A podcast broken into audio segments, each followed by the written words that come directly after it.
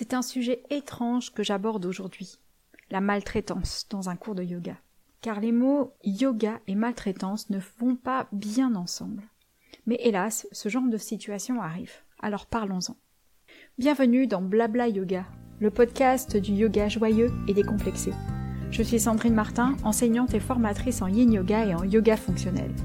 J'ai créé ce podcast pour partager mes expériences et mes réflexions et pour vous offrir des explorations afin de pratiquer un yoga qui vous ressemble et qui vous fait vibrer.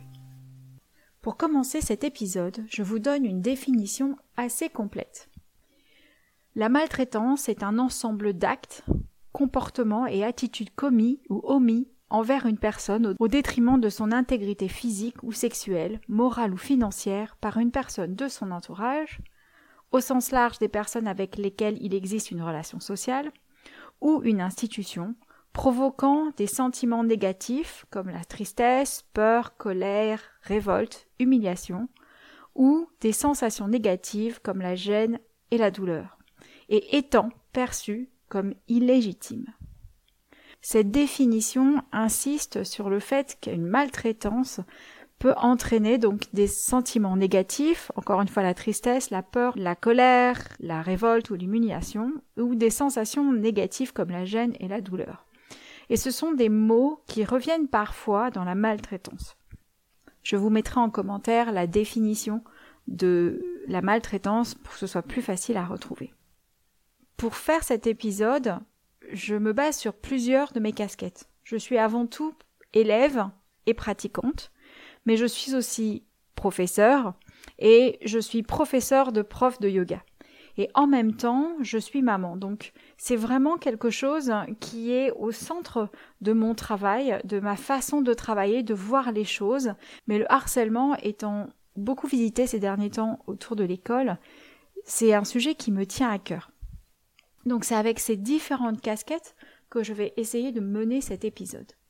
Alors pourquoi je voulais absolument parler de ce sujet? Parce que déjà, le monde du yoga n'est pas du tout préservé face à la maltraitance ou l'humiliation. Et on peut le voir régulièrement, on va dire tous les 2-3 ans, il y a une espèce de bulle qui éclate dans le milieu du yoga avec tel ou tel gourou qui finalement avait euh, des comportements qui n'étaient pas justes, pas justifiés et qui sont finalement des crimes d'une certaine manière. Et c'est vraiment important de dire ça, le yoga n'est préservé en rien. Euh, et euh, on, a, aura beau envie de voir le yoga comme euh, le pays des bisounours de, ou de oui-oui, si je peux utiliser ces deux références, mais non, il y a aussi des personnes qui euh, ont des intentions qui ne sont pas les bonnes, tout simplement parce que nous sommes des humains, des êtres humains avant tout. Donc il n'y a pas de milieu euh, épargné et le yoga en fait partie et c'est vraiment important d'avoir en tête le fait que ça puisse arriver ce milieu.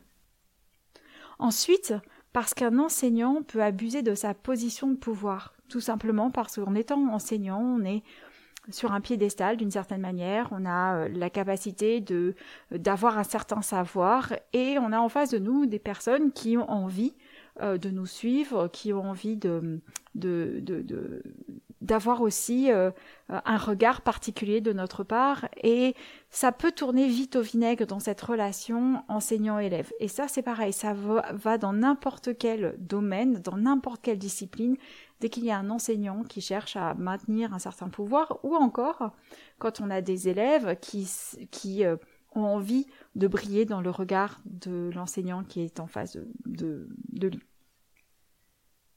Et puis aussi, je voulais aborder ce sujet parce qu'il faut du temps pour comprendre ce qui se passe, comprendre l'engrenage dans lequel on se retrouve quand la situation dégénère. On n'a pas forcément ce regard dès le départ. Et on peut avoir une bonne relation avec son enseignant, euh, l'admirer, et puis à un moment donné, il y a des, des mots, des gestes, des façons de faire qui nous plaisent, mais qui en même temps peuvent être blessantes, peuvent être euh, difficiles. Euh, et on a du mal à s'en dépatouiller, on ne sait pas comment en sortir, et ça n'empêche pas qu'on peut avoir du respect, on peut avoir euh, beaucoup d'amour pour cette personne-là. Alors, je parle au sens large dans le, le mot amour, mais et en même temps euh, se faire euh, maltraiter ou recevoir des mots qui ne sont pas justes et se sentir humilié et ne pas savoir à quel moment on doit quitter cet espace, cette relation, parce que ben il y a plein d'autres choses qui tournent hein, autour d'une personne, euh, sa façon d'être, euh, euh, là où elle nous emmène, ce qu'elle révèle en nous, les blessures aussi qu'on essaie de travailler d'une manière ou d'une autre. Il y a beaucoup beaucoup d'effets que l'on peut avoir et c'est pas évident de faire la distinction entre le moment où effectivement ça nous pousse un petit peu dans nos retranchements et ça fait de nous des êtres meilleurs et ce moment où on finit par être humilié, maltraité. Et puis, il y a des personnes qui sont aussi plus en mesure de subir la maltraitance par manque de confiance en soi, le besoin d'être reconnu, ou encore de briller sous le regard de quelqu'un d'autre, de faire partie d'un groupe ou d'un clan. Et ces faiblesses-là font qu'on est beaucoup plus euh, malléable d'une certaine manière, et on peut se retrouver sous euh, le joug d'une personne qui va euh, se servir de ses faiblesses pour nous maltraiter, pour nous malmener, et on va perdre pied aussi d'une certaine manière. Et je tiens vraiment à ce que cet épisode soit une prise de conscience que la maltraitance peut arriver de plein de manières différentes, qu'elle peut se produire dans un cours ou dans une formation, et aussi comment essayer de comprendre ce qui se passe de manière à pouvoir sortir de tout ça. La première chose que je dirais, c'est le fait de parler, d'échanger, d'écouter tout ce que l'on peut lire, entendre sur le harcèlement, la maltraitance, et de libérer la parole pour que ça puisse changer et que ces situations-là puissent être connues et que personne ne se retrouve à nouveau dans ce type de situation. Ayant plusieurs casquettes, cet épisode sera séparé en deux parties. La première sera adressée aux élèves et la deuxième partie sera adressée aux professeurs. Et il y a des liens à faire dans les deux parce que en tant qu'élève, on a affaire aussi à des professeurs et quand on est professeur, on a nos élèves en face de nous, ça permet de comprendre un petit peu les choses. Commençons par la place de l'élève.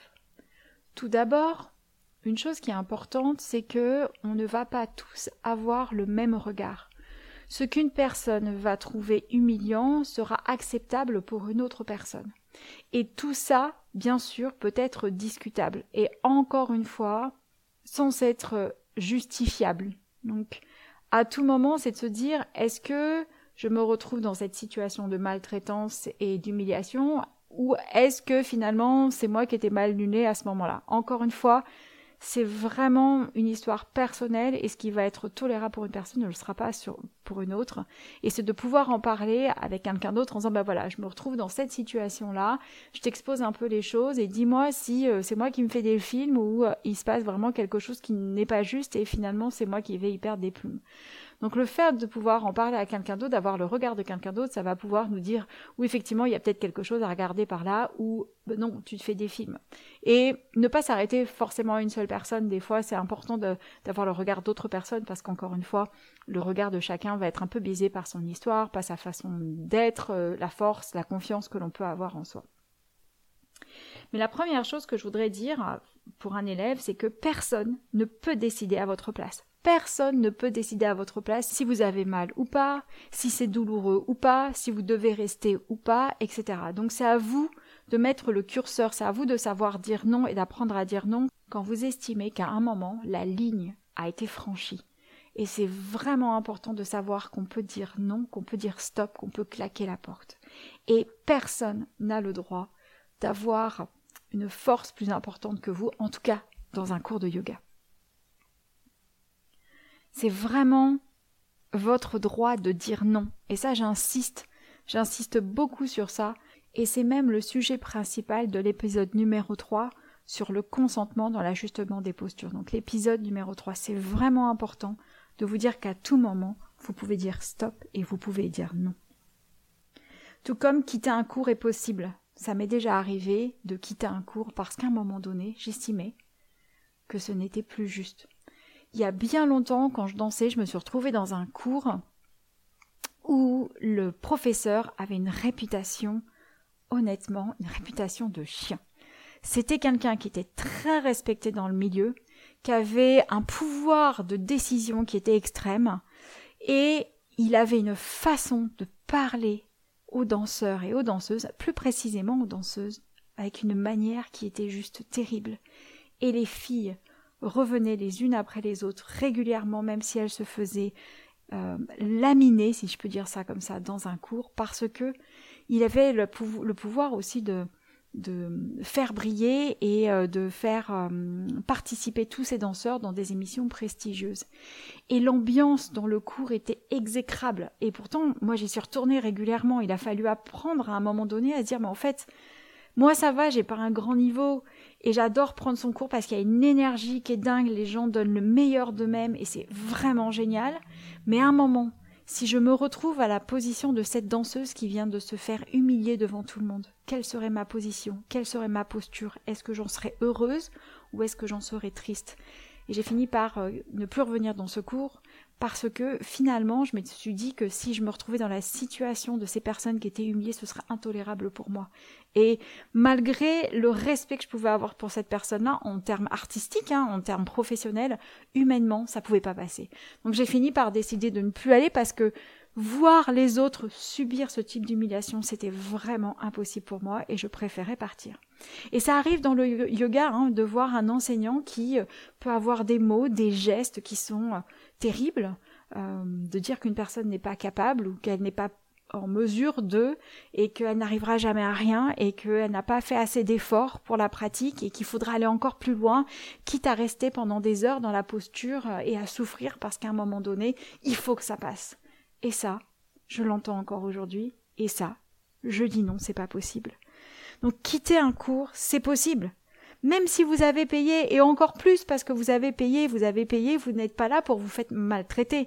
Vous prenez vos affaires et vous partez et vous tournez le dos et vous cherchez un enseignant qui sera beaucoup plus juste avec vous, qui saura vous emmener là où vous désirez être emmené, mais pas en sortant de ce cours en étant humilié, triste, euh, dans la colère, ou encore dans la révolte ou dans la peur. Des fois, on revient parce qu'on a peur. On a peur de passer à côté de quelque chose. On a peur de ne pas être accepté par un groupe. On a peur de se faire rejeter par une partie du groupe parce qu'on a décidé de faire autrement et de ne pas suivre la ligne qui était imposée par le groupe en général ou par l'enseignant en général. Donc pour ça, la, la première chose que vous pouvez faire en tant qu'élève, c'est de vous dire, OK, qu'est-ce que j'attends d'un professeur de yoga? Quelles sont les qualités qui sont très importante pour moi et que je ne peux pas renier? Est-ce que c'est l'attention? Est-ce que c'est le respect? Est-ce que c'est la bienveillance? Est-ce que c'est l'écoute? Vraiment de dire qu'est-ce que vous attendez d'un enseignant et qu'est-ce que vous ne tolérez pas d'un enseignant. Parce que c'est ça aussi quand on a réfléchi en avance de ce que l'on va tolérer ou pas tolérer, eh bien on a déjà un cadre, on a fixé ses limites et on est en mesure de dire ok là c'est dans mes limites et c'est euh, gérable, c'est confortable, je peux rester et là non ça m'amène à quelque chose que je n'ai pas du tout envie d'expérimenter, d'explorer ou de subir. Donc, donc qu'est-ce que vous attendez d'un professeur de yoga, de son cours et du groupe dans lequel vous êtes? Et oui, il y aura des groupes, il y aura des enseignants, des enseignantes, il y aura des groupies autour et ça va créer une certaine euh, forme euh, de, lien, d'une certaine manière, on va dire ça, une forme de lien. Et parfois, c'est génial de pouvoir être dans cet univers-là. Euh, mais il y a groupie et groupie. Il y a le groupe qui est soudé, formé, on va ensemble, on fait les choses ensemble, on essaie de comprendre ce qui se passe et chacun a sa place à l'intérieur du groupe. Et chacun peut sortir du groupe à tout moment sans entendre des mots de reproche parce qu'on est sorti du groupe et un autre type de groupe où vous n'avez pas votre mot à dire, vous devez suivre les instructions et point final. Et si vous partez, tout le monde vous tourne le dos. Donc faites attention à ce genre de choses. On peut aimer un professeur pour son énergie, je dis un professeur, mais une professeure aussi, hein, pour son énergie, pour sa hargne, pour sa, sa façon de nous emmener dans quelque chose, mais pas au point de sortir du cours en se sentant plus mal que lorsque l'on est rentré dans le cours. Ce n'est pas juste. Et là, il y a vraiment un signe de quelque chose qui ne fonctionne pas. Passons maintenant du côté prof. Et je rappelle pour les professeurs qu'un élève peut sortir à tout moment du cours parce que ça ne lui convient pas, parce qu'il a payé, et parce que deux, c'est son droit. Et que vous n'avez pas votre mot à dire là-dessus. Si un élève décide de s'en aller, c'est son droit et ça sa liberté. Et vous n'êtes pas là pour dire quoi que ce soit. Peut-être que vous recroisez l'élève derrière et vous essayez de comprendre ce qui s'est passé parce que vous avez envie euh, euh, de vous améliorer, vous avez envie de comprendre ce qui s'est passé. Est-ce que ce sont vos mots qui ont euh, blessé la personne et elle a préféré partir? Est-ce que c'était une toute autre circonstance qui a fait que la personne a pris ses affaires, elle est partie? Parfois, on ne revoit pas les élèves, mais posez-vous la question qu'est-ce qui s'est passé? J'aimerais comprendre, pas pour essayer de, de, faire changer d'avis de la personne, mais vous, d'avoir une posture qui va être différente vis-à-vis -vis de vos élèves. Ensuite, un élève décide de ses limites, qu'elles soient corporelles, mentales, émotionnelles. Vous pouvez encourager la personne à aller plus loin, vous pouvez l'inviter à aller plus loin, à, se dépasser, à chercher quelque chose, mais vous n'êtes pas là pour pousser les limites et être là comme un, bélier qui défonce les murs parce que c'est comme ça qu'il faut faire et pas autrement. La personne, elle a besoin d'apprendre à savoir quand c'est juste et quand c'est pas juste.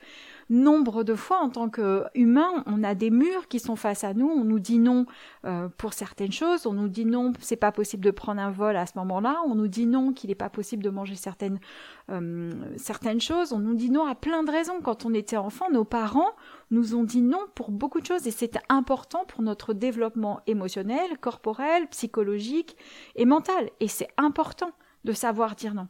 De savoir dire non, là, je ne suis pas d'accord, il faut que ça passe à autre chose. Et effectivement, quand on est enseignant, qu'on a envie de pousser un petit peu les élèves, c'est de garder suffisamment de recul pour dire, OK, j'invite, j'encourage, mais je ne suis pas là pour pousser à tout prix, coûte que coûte.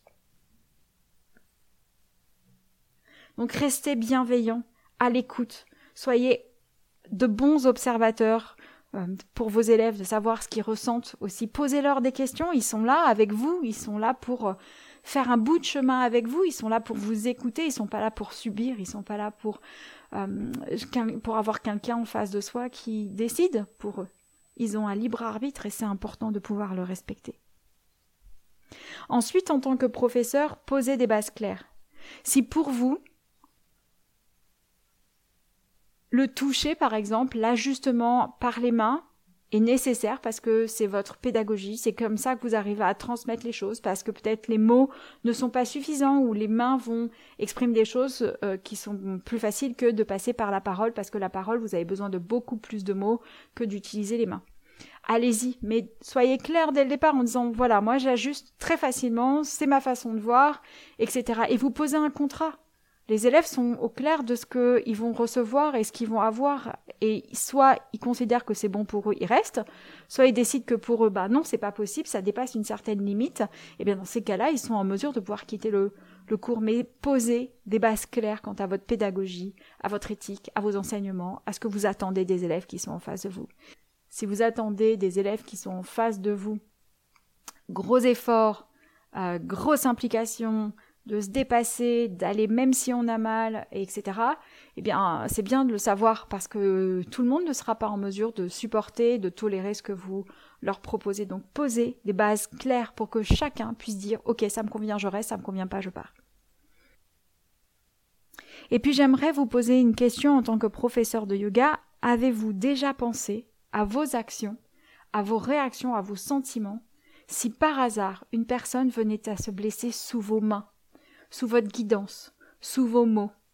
Ça peut arriver. Il suffit parfois d'avoir un élève qui a déjà une fragilité au niveau de l'épaule, on souhaite l'ajuster, on déplace le bras et paf, on réveille la douleur au, niveau de l'épaule, voire même on amplifie cette douleur. Ça arrive à tout moment, ça peut être une épaule, un genou, une colonne vertébrale, on ne sait pas. Des fois, on a juste un petit bout de la vie des personnes qui sont en face de nous. Ils ne nous disent pas toutes les blessures qu'ils ont, qu'elles soient physiques, émotionnelles, mentales. Et nos ajustements, notre façon de faire, notre envie de les inviter à aller plus loin, fait qu'on peut fragiliser un corps, on peut fragiliser des émotions, on peut mettre en difficulté très facilement une personne. Donc avez-vous déjà pensé à vos actions et à vos actes, à vos sentiments, vos émotions, vos sensations, si vous avez quelqu'un qui se blesse dans votre cours, sous votre garde, sous vos mains, en faisant une posture d'ajustement? Qu'est-ce qui se passe dans ces cas-là? Est-ce que vous vous excusez? Est-ce que vous essayez de comprendre ce qui s'est passé? Est-ce que vous prenez compte de la personne? Parce que oui, à un moment donné, le cours va, s'arrêter. Et qu'est-ce qui va se passer après? Comment ça va se mettre en place? Les blessures, elles peuvent arriver. La personne, elle peut se faire mal toute seule sur son tapis, ça arrive. Mais nous sommes responsables d'une certaine manière. Donc, comment anticiper, réfléchir, quelle est notre position? Parce que le jour où ça arrivera, il faudra être rapide, il faudra avoir les bonnes réactions, les bons gestes, les bonnes attentions aussi. Et laisser l'élève de côté avec des paroles dures, telles que t'as pas écouté mes consignes, donc c'est normal que tu te sois blessé. Ça peut arriver. Et franchement, personne n'est là pour ça. On va pas dire à un enfant qui est en train de jouer dans le bac à sable, qui tombe, ah ben voilà, tu m'as pas écouté, donc tu t'es blessé, maintenant tu te débrouilles, tu vas à l'hôpital tout seul. Non, il y a vraiment aussi une question de responsabilité euh, humaine, tout simplement. Parce que concernant la maltraitance, il ne faut pas grand-chose pour passer de l'ombre à la lumière, de la lumière à l'ombre. Donc en conclusion de cet épisode, je rappelle que le yoga est fait pour le mouvement, pour euh, l'étude de ses comportements, de ses réactions, d'observer comment on réagit, comment on interagit avec les autres, d'essayer de se comprendre aussi. Le yoga est là pour le bien-être, pour le fait d'être mieux dans son corps, dans sa tête, dans ses émotions. Et la maltraitance ne devrait pas exister dans un cours de yoga. Et je vais finir avec ceci. Restez vigilants, soyez attentifs à ce qui se passe en vous, à ce qui se passe en face de vous et des personnes qui vous entourent. Parce que personne n'a besoin de sortir d'un cours de yoga en étant triste, dans la peur, la colère, la révolte, l'humiliation, la gêne ou la douleur, parce qu'un professeur l'a mis dans cette situation. Ça s'appelle de la maltraitance. Je vous remercie du fond du cœur d'avoir écouté ce podcast jusqu'au bout. Et si vous vous êtes retrouvé dans cette situation ou que vous avez observé ce type de comportement et que vous souhaitez partager ce que vous avez vécu et ressenti, je vous invite à laisser vos mots en message privé sur Instagram ou directement par mail et je répondrai à tous vos messages. Je vous souhaite de tout cœur de pratiquer un yoga libre et décomplexé et je vous donne rendez-vous dans le prochain épisode. À très vite!